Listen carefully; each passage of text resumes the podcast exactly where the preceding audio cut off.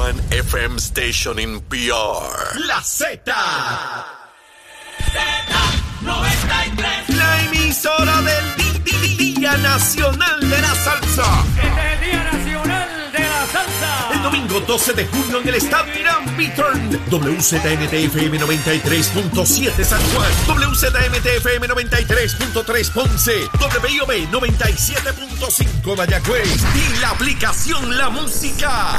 Este año vivirás una experiencia nunca antes vista con una doble tarima. Es el Día Nacional de la Salsa de Puerto Rico. Domingo 12 de junio. Boletos en Ticket Center.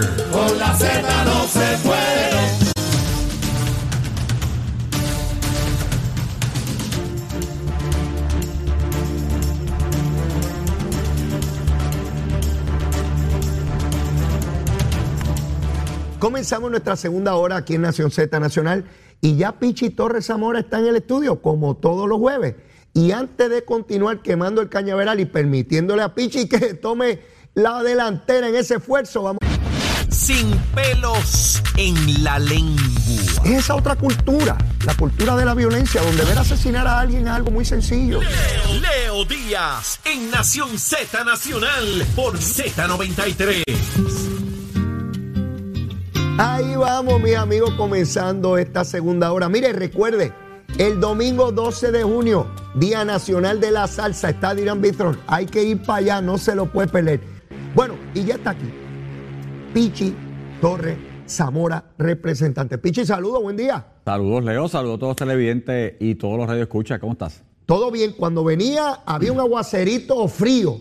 ¿Cómo andaba la cosa cuando no, tú llegabas? tranquilo, ya, tranquilo, tranquilo. ¿Todo, todo bien? Sí, todo bien, todo Tránsito bien. chévere, todo en orden. Todo en orden. Mira, ayer estuvimos en Vega Baja con el gobernador. Ajá. Te enviaron muchos saludos, especialmente un amigo de la infancia tuyo, Chubaye. Ave María, Chu- Chubaya está vivo. Chubaye está vivo y me, Mira. y me dijo que está pensando lo del crucero ese, lo del ferry del Caribe, Eh, con la esposa. Así que me Ah. dijo, después te digo, te dejo saber. Mira, quemamos el cañaveral, lo tiro al mar. Y muchas personas este, felicitándonos por el programa te envían saludos. Este, Edwin Tirado, que estuvo Ok. conversó conmigo. Así que muchas personas viendo el programa y de verdad que agradecido de la sintonía y de verdad que traigo, según prometí, aquí traigo los, mensajes bueno. y la- los cariños. Qué bueno. Besito en el cuti, Chu. Besito en el cuti. Te quiero, papito. Te quiero. Qué está bueno. igualito, está igualito. De- no, bueno, igualito no puede Bueno. estar. Eh, tú lo tratas bien y decirlo igualito. Tiene que estar todo estracijado como yo. Se han pasado los años. Pero bueno, ahí seguimos. Eh, Pichi, Dime. todavía hay personas, obviamente, que creen que esto no es un territorio. Y yo veía una medida que parece insignificante, pero importante, ¿verdad? Cuando llamo insignificante es en cuanto a su trámite y en cuanto a lo simple que es entenderla y, procurarla, ¿no? ¿Cómo liberar del IBU aquellas cosas que necesitemos para prepararnos para un huracán? Que están debidamente delineadas en una lista, son estas. La Junta de Supervisión Fiscal dice, no, eso no va, porque si usted no identifica los fondos que se dejan de percibir al, al quitar el IBU en esos artículos, pues usted no lo puede hacer. Y yo me, ¿verdad? Es algo que he pensado mil veces, pero vuelvo y a pensar, caramba, se aprueba esa medida en Cámara y Senado por unanimidad. La aprueba el gobernador. Todo, el, eh, todo nuestro sistema democrático unánime. Y la Junta dice que no. Pichi, ¿cómo puede alguien tener duda todavía de que vivimos en un territorio donde el Congreso hace con nosotros lo que le dé la gana? Mira, una pequeña junta de dos o tres personas decidiendo sobre toda, sobre toda la mayoría, sobre un sistema democrático en Puerto Rico. Si eso no es coloniaje, si eso no es territorial, que vengan de otra parte y me lo digan. Porque la realidad es esa, o sea, todos estuvimos de acuerdo en Cámara y Senado, que era importante que el puertorriqueño se preparara para eventos atmosféricos, mira, terremotos, en este caso huracanes. Eh, que no se pagara IBU, porque muchas de las cosas que se compran, que tú y yo compramos y los que nos están escuchando, para prepararnos, que cuestan. Y obviamente el IBU le, añade. Eh, y de la misma manera que eximimos del IBU para las compras de escuela, de regreso a la escuela, ¿por qué no eximir del IBU para compra, para prepararse para eventos atmosféricos como huracanes? Todos de acuerdo, el gobernador de acuerdo, el o sea, pero en el territorio, como manda la Juntita, pues entonces tenemos problemas, porque dicen que no. Te voy a decir más. El secretario de Hacienda les notificó a ellos y ha dicho, y nos ha dicho el pueblo puertorriqueño, mes a mes Puerto Rico, Puerto Rico, Hacienda, ha ingresado más dinero del proyectado. ¿Qué significa eso al que nos está viendo y escuchando? Que hicimos una proyección, hicimos un presupuesto y dijimos que mensualmente íbamos a recoger tantos millones, estamos recogiendo más. Así que no es cuestión de ofrecerles a ellos explicación de, de dónde viene el dinero que va a sustituir esos ingresos. Es que los ingresos extras ya están ahí, porque estamos gastando obviamente el presupuesto y tenemos más ingresos. Para la- que, para que nuestra gente lo, lo visualice en su presupuesto personal. Usted gana 1.500 pesos al mes. Vamos a suponer que ese es su salario. Y de momento, usted comienza a ganar, en vez de 1.500, 2.000. Tiene 500 dólares más de lo que usted esperaba por mes. Eso es lo que le está ocurriendo a Hacienda. Claro. Que proyectó una cantidad y está ingresando, adquiriendo, recibiendo más dinero del que esperaba. Y aún así, ¿qué dice la Junta, Pichi? Que no, porque somos territorio, que no. Y tiene que el secretario de Hacienda, una ley que está debidamente aprobada, que está en funciones ya, mover la efectividad en lo que entonces habla con la Junta para explicarle lo que, lo que tú y yo estamos hablando, que es bien sencillo, la Junta lo sabe, la Junta tiene los números. Pero la Junta, como siempre he dicho, esa mano negra que hay en la Junta, pues a veces quiere forzar la situación, quiere forzar los issues. Eh, fíjate que eso surge en el momento en que estamos hablando de los municipios y del fondo de equiparación. Exacto. Y cómo mantener los municipios, que son, lo, que son ellos, después, mira, de todo lo que se hizo con el CRIM, eh, de la moratoria en el CRIM, que llegó más fondos para el CRIM para repartir entre los municipios. Ajá. Ellos quieren mantener, pero acuérdate que la Junta no cree en los municipios. La Junta no cree en ciertos servicios que damos directamente a los puertorriqueños que se dan a través de los municipios y otros Ajá. sectores. Y la forma de llevar el mensaje es, no hay para los municipios, tampoco debo permitir esto. Estrangularlo. Estrangular, porque es la forma en que han trabajado durante todos estos años. Simplemente estrangular, después sueltan un poquito, pero estrangulan para llevar un mensaje a ver entonces dónde uno pierde. vi, este, vi al gobernador insistiendo en que va a continuar requiriéndole a la Junta que acceda al dinero del fondo de, de equiparación. Él se ha reiterado en esa postura, el gobernador. Bueno, sí, el gobernador se ha reiterado. Acuérdate que eh, re- recordarás que el año pasado también el gobernador le dio un dinero eh, a los municipios, básicamente para sustituir parte del fondo de equiparación que se perdió. Eh, y el gobernador lo ha dicho, o sea, el gobernador cree firmemente, como nosotros, como yo y muchos otros creemos, que los municipios son el ente de servicio primario. O sea, la gente va primero al alcalde, va primero al municipio para buscar servicios. Eso es una realidad. Tenemos que ayudar a los municipios. Eliminar el fondo de equiparación, sí, hay 30 municipios en Puerto Rico que se verían totalmente afectados. Y para el que me está escuchando que no ha escuchado este tema de fondo de equiparación, los municipios grandes que recogen más en impuestos, que recogen más en CRIM, etcétera, dan de lo que recogen a los municipios pequeños que tienen menos para equiparar, para El hacer grande, el grande le da al chiquito. el gran le da al chiquito para equiparar, porque por ejemplo, usted puede tener este por impuestos municipales o por CRIM, puede tener los, los, los megamoles en ciertos municipios, pero el que compra en el megamol realmente viene de toda la isla. Y la idea es poder equiparar, que todos tengan dinero para dar servicio.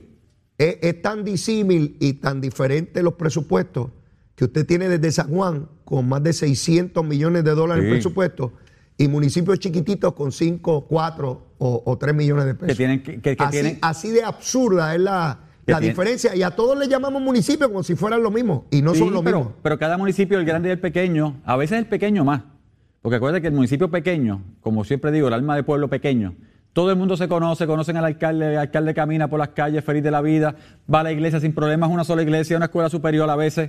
De ahí tú Ese- vienes, de ahí tú vienes. Bueno, yo vengo de un municipio así y, y obviamente la interacción con el alcalde, la interacción con los servidores públicos del municipio que ayudan a todos es diferente a un municipio grande, ¿verdad? Que, que entendemos este, la dinámica, pero nuevamente, la Junta lo que está demostrando y sigue demostrando es que quieren realmente llevar una opinión o, o un mensaje equivocado. Personalmente, yo creo que ya lo que se iba a cortar se ha logrado cortar, pero ellos simplemente se oponen a todo por oponerse, por llevar un mensaje.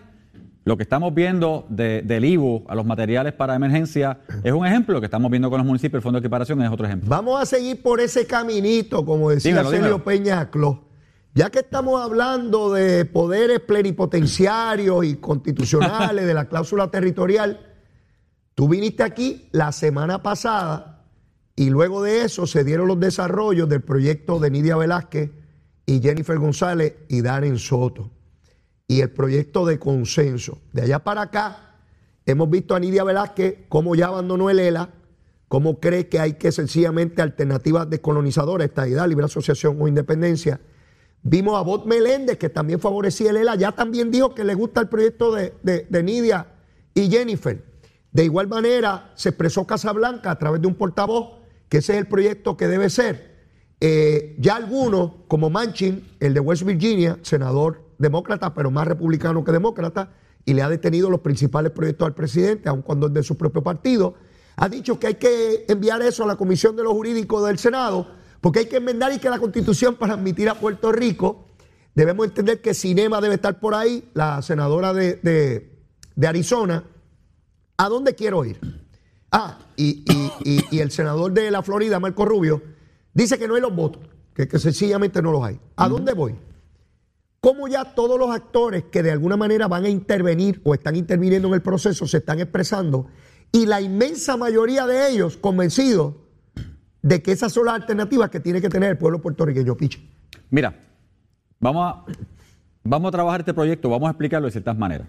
Porque, ¿verdad? Es importante explicar este proyecto para que entendamos qué está pasando. Primero, hay quien dice que los estadistas claudicamos al voto a favor de la estadidad de las elecciones pasadas. Falso. Porque la estadidad ha ganado consecutivamente los últimos procesos que hemos tenido en Puerto Rico.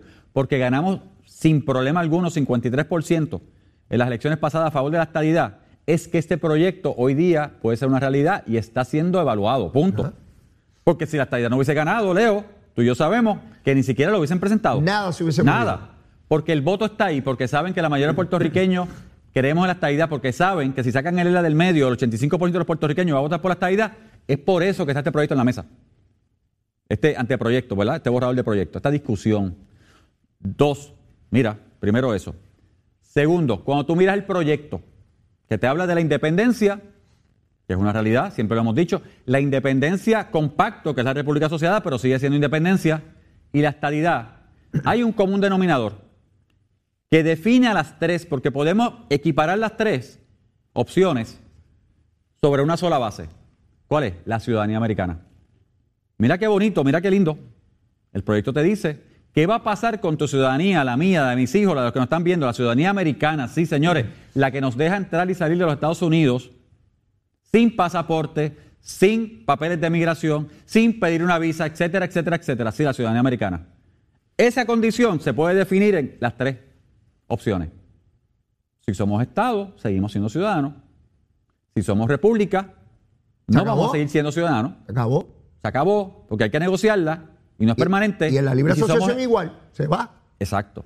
Así que ahí podemos, mira, y si no eres ciudadano, no hay fondos federales. Si no eres ciudadano, no hay becas PER. Si no eres ciudadano, no hay fondos para carreteras. Si no eres ciudadano, no hay fondos para Plan 8. Si no eres ciudadano, no hay fondos para PAN. O sea, carga pela.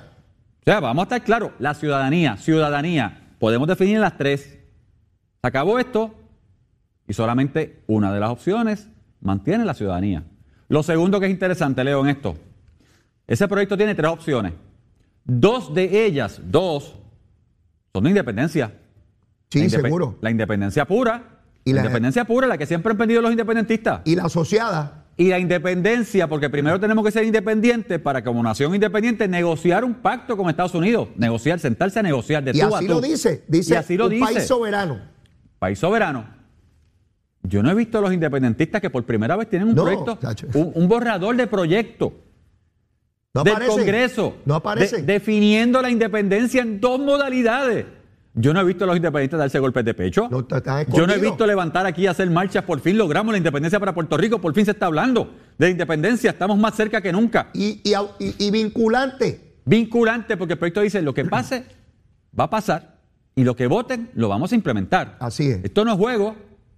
Y si votan por la estadidad, arrancamos por ahí para abajo. Y de hecho, si votamos por la estadidad y los puertorriqueños votan por la estadidad, su constitución, la constitución de Lela, se convierte en la constitución del Estado, con las garantías, con todo lo que tenemos ahora mismo, obviamente para, para los puertorriqueños. Todas las garantías que están en la constitución se mantienen. Ah, si eres independiente, siéntate a hacer la tuya.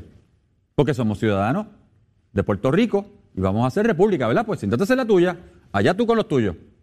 Así que ese es el primer proyecto que yo veo, que realmente define todo, que podemos comparar con un solo ítem. Pero el ítem más importante, la ciudadanía, la ciudadanía americana. Porque la ciudadanía americana lo define todo y define los derechos que usted y yo tenemos dentro de la, Federación de Estados. Por año, por año nos plantearon que podía haber libre asociación con fondos federales y ciudadanía americana. Pichi, en los No. años 90, yo fui no sé a cuántos foros, a muchísimos. Lo recuerdo, es que es increíble que esto esté ocurriendo. Yo fui a tantos y tantos foros televisivos, radiales, olvídate de eso. Y en todo me aparecía alguien del Partido Popular. No, no, yo lo que quiero no es el actual. Yo lo que quiero es so- soberanía. Yo no sé si en, producción me tienen la foto, que, que una de las fotos que, que- traje hoy, donde aparece Delgado Altieri. Ahí está la foto. Mire, ahí está Delgado Altieri. Maritere González, cuando era senadora, y Charlie Hernández, el licenciado Charlie Hernández, buen amigo. Lo, mire lo que dice ahí en pantalla, lo tienen. ELA Soberano, talleres educativos. Mírenlo ahí. Yo no me invento eso. Cuando Charlie Delgado Altieri no era candidato a la gobernación, está ahí con Maritere González, que después la- se tuvo que declarar culpable de corrupción. Y Charlie Hernández, licenciado, que está mirando a ver si Guillito lo ahogan para meterse alcalde de Mayagüez. Mírenlos ahí los tres. Viernes 19 de septiembre a las 6 de la tarde, Anfiteatro Justo Méndez Isabela, en el pueblo de, de- de- de Delgado Altieri. Mire la foto, el ELA Soberano, talleres educativos y la bandera de Puerto Rico. ¿Creen en la soberanía o no, Pichi? Bueno, ellos creen en la soberanía. De hecho, parte de las personas que definieron la soberanía en este borrador de proyecto dicen ser populares. O sea, Ah, es una pero realidad. Ahora huyeron.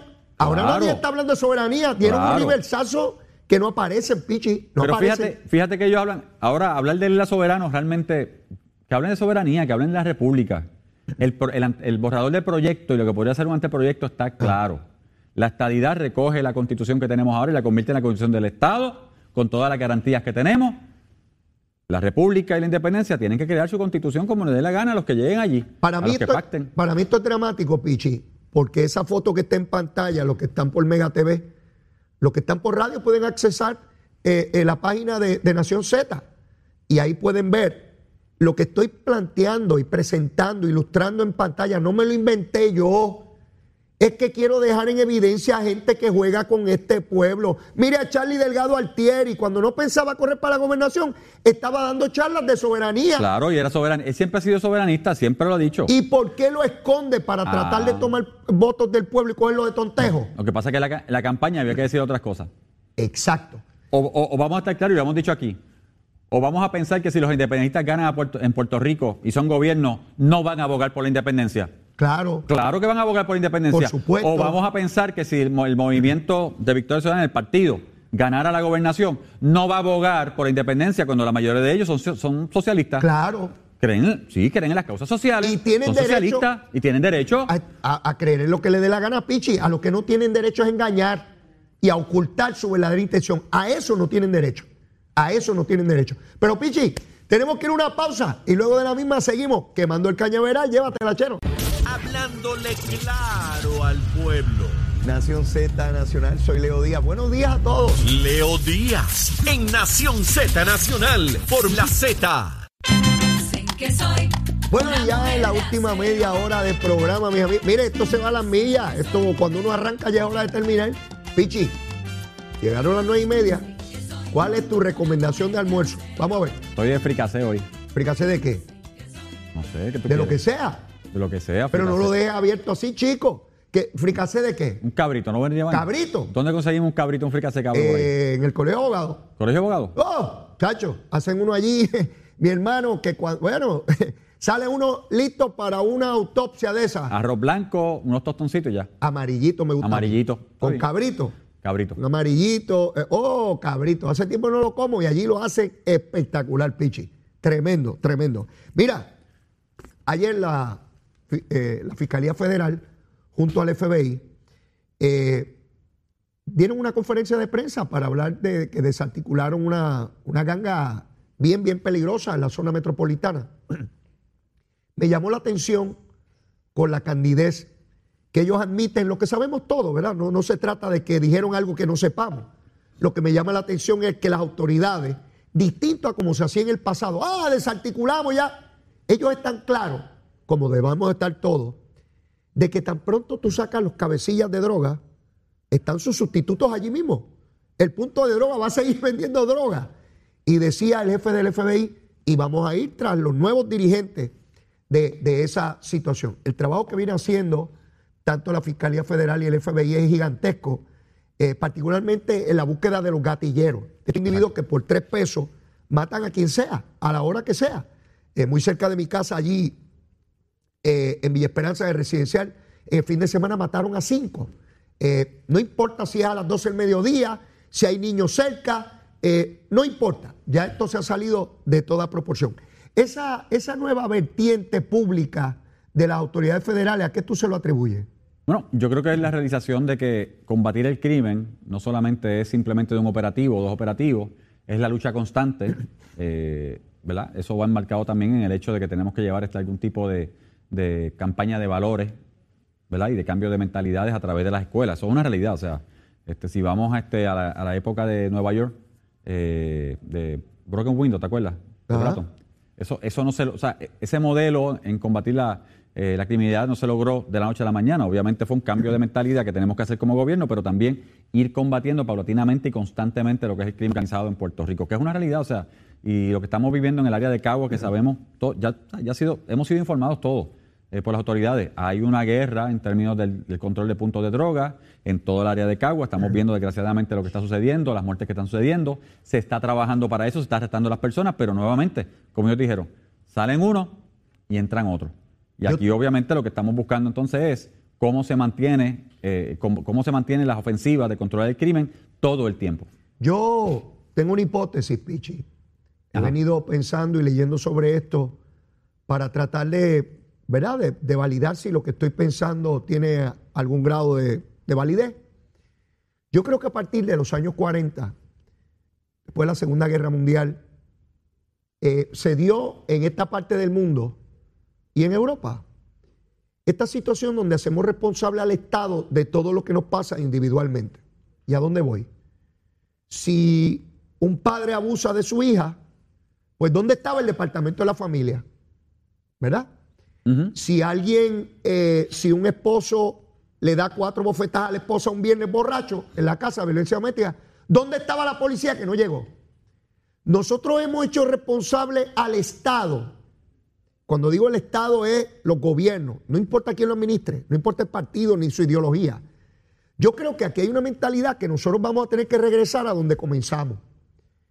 Porque esta cosa de siempre hacer responsable a otro y no a nosotros mismos, el padre que violó a su hijastra, o el individuo que violó a su hijastra, él es el responsable.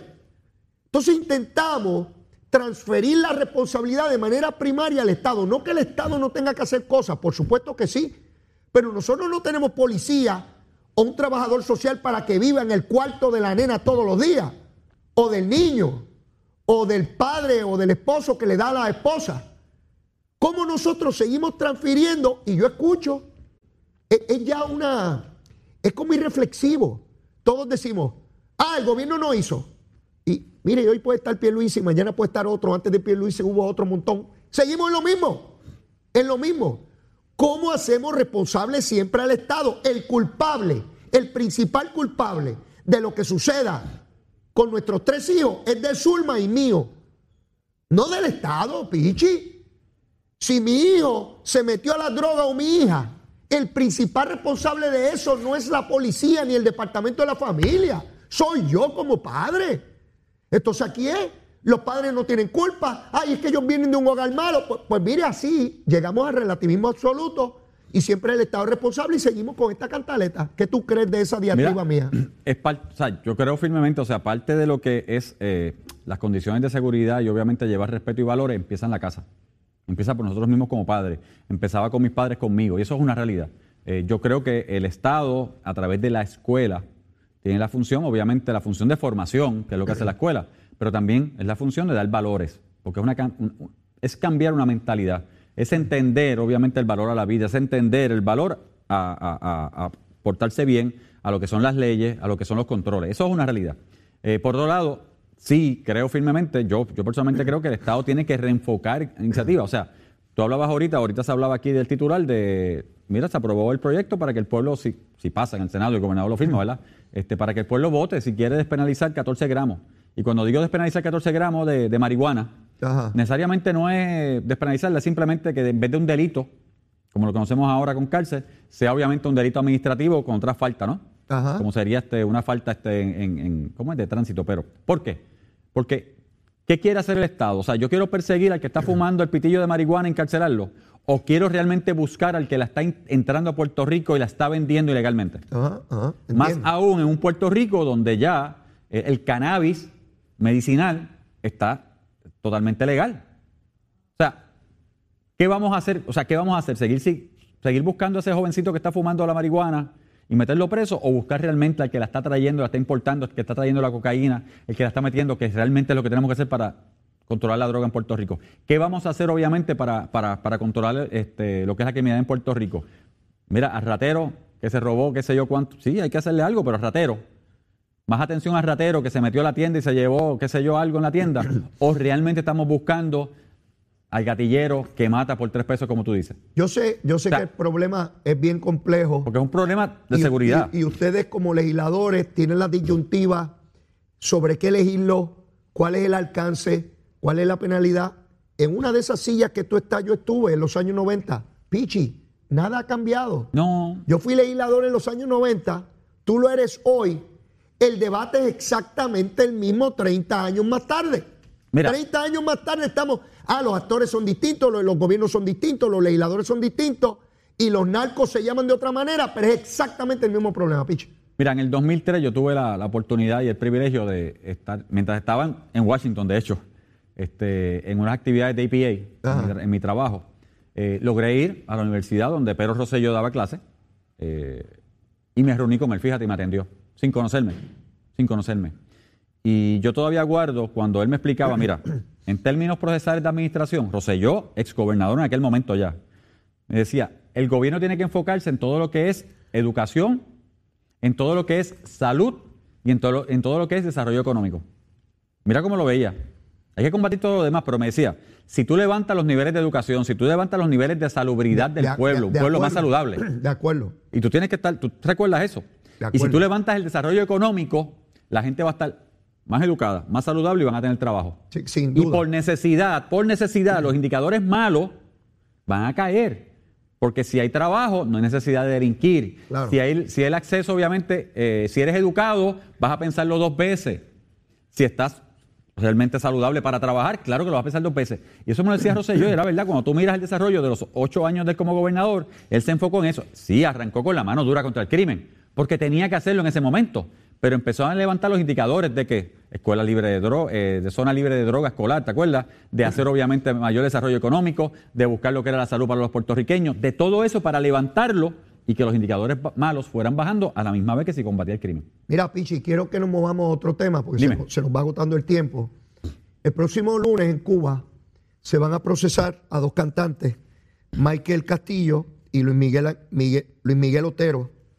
El gobierno cubano va a pedir 10 años de cárcel porque estos dos seres humanos escribieron y cantaron una canción que se llama Patria y Vida, en contraposición a lo que ha sido la prédica del gobierno cubano de patria o muerte. Por eso ellos entienden que esa canción, fíjate lo frágil del Raven, que le tienen pánico a una A canción. una canción. Y ellos alegan que esto es para subvertir el orden del gobierno cubano. Los van a someter a juicio. Y yo puedo entender que lo hagan, porque esa es su trayectoria. Es- para eso está hecho ese gobierno. Lo que sí me llama la atención poderosamente es que los mismos grupos que dicen favorecer los derechos civiles, las libertades individuales, las mayores protecciones frente al gobierno y los estados en el mundo entero, en Puerto Rico no hayan dicho nada, porque los sectores de opinión en Puerto Rico no quieren discutir este caso. Si fuera el caso de Floyd, donde policías blancos mataron a hombre negro, ahí sí eso es malo. Y en efecto lo es. Por eso lo metieron preso, porque lo asesinaron, por supuesto. Pero este caso que está aquí, latinoamericano y caribeño, a pasos de nosotros, ese no se habla. Dos seres humanos se exponen a 30 años, a, a 10 años de cárcel en Cuba por cantar. ¿Cómo, ¿Cómo uno puede, en una sociedad supuestamente democrática como la nuestra, no hayan grandes actividades para solidarizarse y exigirle al gobierno cubano que suelte a esos, esos dos seres humanos? Bueno, y si vas a Nicaragua con Daniel Ortega, nadie se opuso aquí, nadie dijo nada de lo que estaba pasando, que estaba criminalizando a toda la oposición. Y, y estaba cerrando, obviamente, periódicos, estaba cerrando canales nacionales. Punto. ¿Por qué? Porque esos mismos que alaban a Cuba y alaban a Nicaragua y alaban a Venezuela y alaban la socialdemocrática de toda Latinoamérica, son los mismos que en Puerto Rico quieren eso, pero no te dicen, y vamos otra vez al proyecto de, el, proye- el anteproyecto, no te dicen que la independencia o en la república hay que negociar y crear una nueva constitución puertorriqueña. ¿Tú sabes lo que yo haría, Pichi? Sometería en Cámara y Senado sendas resoluciones exigiéndole al gobierno cubano la libertad de esos dos seres humanos. Mira, lo podemos ya. A ver cómo vota cada cual en ese hemiciclo. Da- Para retratarlos de cuerpo entero. ¿Quién A ver si no la bajan a consideración, porque esa puede ser una alternativa. Sí, Eh, como, como dice el portavoz de- del Partido Popular, Ángel Mato. No, es que no, no cabildea las medidas. Pues yo radicaría una en Cámara y una en Senado, en Senado exigiendo y denunciando al gobierno cubano en el atropello sin precedentes a dos seres humanos por cantar y por pedir libertad. Y ver quién vota, a ver cómo votan los de Victoria Ciudadana, los del PIB, los de Dignidad, el Independiente, los populares y los PNP. Yo quiero ver cómo Mira. vota todo el mundo, retratadito. voy a hablar con los compañeros para ver cómo radicamos la Sí, semana. hombre, a ver si es verdad que el gas pela, a ver si de verdad creemos lo que, lo que predicamos. Porque es que mucha gusanga se ha- habla aquí. Y esto y lo otro. Y cuando llegue el momento de la verdad, se me parece a la, a la libre asociación. Ah, libre asociación para mejorar, tan pronto te la dan. Ah, pues ahora no la quiero. Pues sin ciudadanía. Ah, pretende ser independiente con fondos federales, pero si esos yanquis, esos bandidos, esos, esos, eh, esos bandidos tienen la lengua rubia, el estómago rubio, el pelo rubio, hablan inglés, esos condenados, eh, eh, y, y son capitalistas, opresores, eh, eh, bandidos. Largo los yanquis de aquí. Pero, pero mira, están callados, están otra vez, están como en el, el borrador de proyecto, tienen dos turnos al bate en independencia y están calladitos. ¿Por no, qué será? no hablan, no ¿Por hablan. qué será? No, no- no quieren hacer planteamientos eh, sobre esto. Pero mira, se retratan de cuerpo entero, con resoluciones en Cámara y Senado. Mira, yo lanzo esa idea ahí, a ver si, Hablo con los compañeros. a ver, a ver si tiene fruto. Díaz Reverón, el esposo de la ex gobernadora Wanda Vázquez. No entiendo cómo este señor, sabiendo que no tiene los votos, Dalmau, de manera muy respetuosa, yo digo esto y algunos estadistas le dan angina de pecho, porque yo puedo estar en diferencia con las posiciones de Dalmau, pero nunca lo he visto faltarle respeto a nadie en carácter personal. Y de la manera más elegante posible se ha reiterado en cuanto medios lo han entrevistado diciendo, yo advertí desde el día uno que no tiene los votos, esa es su circunstancia, tendré que llevarlo a votación.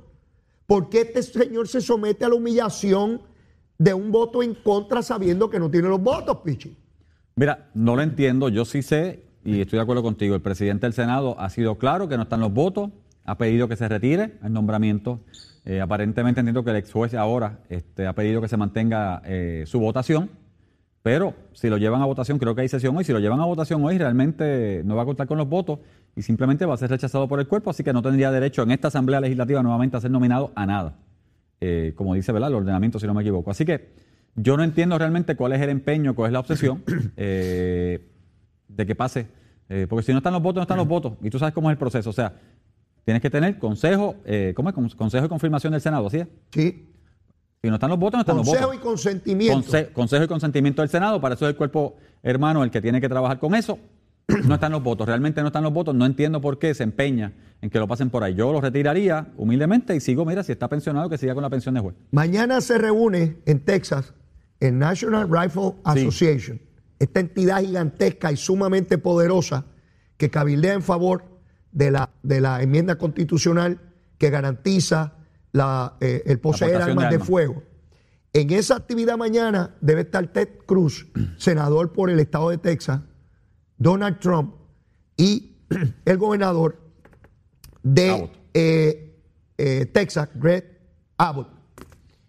Yo no sé, de verdad que no sé, cómo estos señores pueden ir a esa actividad en Texas, no al norte en las Dakotas, en Texas, donde casi 20 niños perdieron su vida, donde dos maestras perdieron su vida, a manos de un niño de 18 años que tenía acceso cuando cumplió años de dos armas de asalto.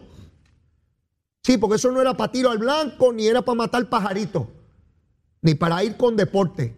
Esos son armas para matar gente en grande, armas militares. ¿Cómo rayos se le vende a un niño de 18 años sin ningún entrenamiento, sin pasar juicio sobre su estabilidad emocional, y entra a un salón y mata a mansalva a criaturitas de 7, 8, 9 años. ¿Cómo estos señores, yo, yo soy republicano, Pichi, pero me revienta el estómago, me revienta el estómago la manera tan desfachatada que estos señores, lo menos que deberían hacer, aun cuando crean en lo que crean, mire, yo, eh, por, por deferencia a esos padres, a esta nación que está sufriendo tanto, yo no voy a as- asistir a la actividad. Pues van para allá mañana, Pichi. Yo, Arriba las balas y las armas. Yo sé que no lo van a hacer, pero yo hubiese suspendido la, la actividad. Claro. Eh, creo que, no creo, estoy seguro, eh, lo que sucedió merece suspender esa actividad. Eh, es un tema que no me, o sea, los que somos padres y los que no somos padres, pero los que somos padres, o sea, mirar este la foto, según las están Oh, poniendo los niños, Devastador. te va, o sea, Devastador. mata a cualquiera, realmente. Escuchar las historias mata a cualquiera. Este, y, o sea, emocionalmente, cuando digo mata a cualquiera, perdóneme, o sea, emocionalmente te, te toca. Te, te Pichi, toca. una bala de esas son gigantescas en, en el cuerpecito de esas criaturitas. Es que uno piensa en eso y, y- y- y sencillamente se frisa. Así que yo creo que el debate y los tejanos, si hay algo, el orgullo tejano, que todo el mundo sabe que existe, y el orgullo tejano de portar armas, porque si los tejanos se, se enorgullecen es que tienen ese derecho de la enmienda para portar armas, que la tienen en la cintura, etcétera, etcétera, etcétera. Pero yo, esto que está pasando y esto que pasó en Texas va a levantar un debate. No sé si viste que supuestamente ayer arrestaron a otro jovencito. Ayer mismo en Texas, en con Texas dos armas mismo, largas en su vehículo, cerca de una escuela. Que aparentemente tenía otras intenciones. Así es. intenciones parecidas. Ajá. Así que yo creo que el debate se va a llevar porque realmente, realmente, una cosa es que tú tengas las armas para protección, otra cosa es que las puedas comprar en, la- en- en cualquier tienda de la esquina, En la farmacia. en la farmacia, como se hace, en el Walmart, ¿verdad? En lo que sea, en la tienda que sea. Eh, y yo creo que esto va a crear un debate. El debate, el ambiente ya se está mirando en Estados Unidos para crear un debate para poner controles. Porque fíjate que todo el mundo lo que está pidiendo son controles Regularlo. regularlo, este, como Puerto Rico. Por eso, de hecho, en Puerto Rico está el proyecto que están este, viendo en la Cámara, que yo he dicho que el proyecto este, del, del, del- del cowboy, porque realmente puedes tener dos armas a la misma vez en portación. Yo no entiendo para No, qué yo espero que eso no se apruebe así, eso de tener No, no, no, dos armas. Yo lo dije, conmigo no cuentan porque yo no entiendo. O sea, yo creo que, que quiera aportarla, que la aporte para protección Seguro, de su familia, seguro. etcétera. Eh, Pero dos. O, o la que puede tener en la casa, pero dos a la vez. O sea, eso es como el viejo este que tenía dos armas, Sí, a ver, este, tú sabes, en la cintura. Eh, no creo que Puerto Rico estamos para esa, pero nuevamente, lo que sucedió, eh, señores, y los que están viendo, es un ejemplo para discutir este tema con los niños, es un ejemplo para discutir, obviamente, en familia este tema, para llevar el mensaje, porque sí hay personas que necesariamente no están bien, eso es una realidad. Mira este niño que dice que también estuvo en toda la pandemia este, buscando información, como el otro que también estuvo en toda la pandemia buscando información, y mira lo que sucede. Pichi. Y duele, duele. Te digo, No. yo cada vez que yo veo en las redes sociales las fotos, yo las es paso porque yo no puedo. Aterrador. Hermano, no tenemos tiempo para Ya. más. Agradecido siempre de tu comparecencia los jueves. Así que ya, ya nos veremos la semana entrante. Sí, Páselo bonito, páselo bonito.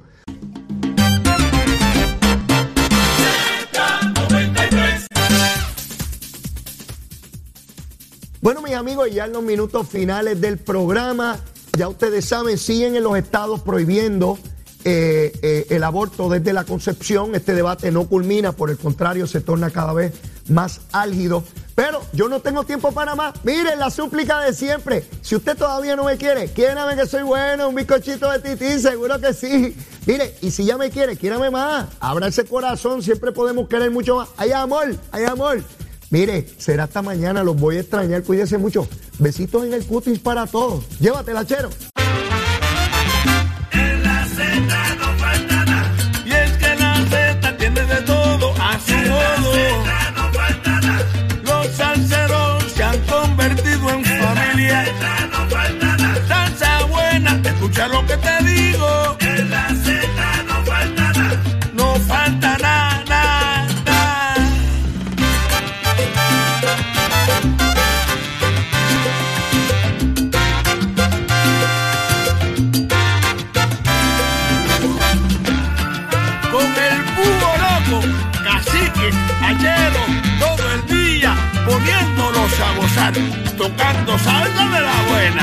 salseros tocando salsa de la brava, la que te gusta, la que te pone a gozar.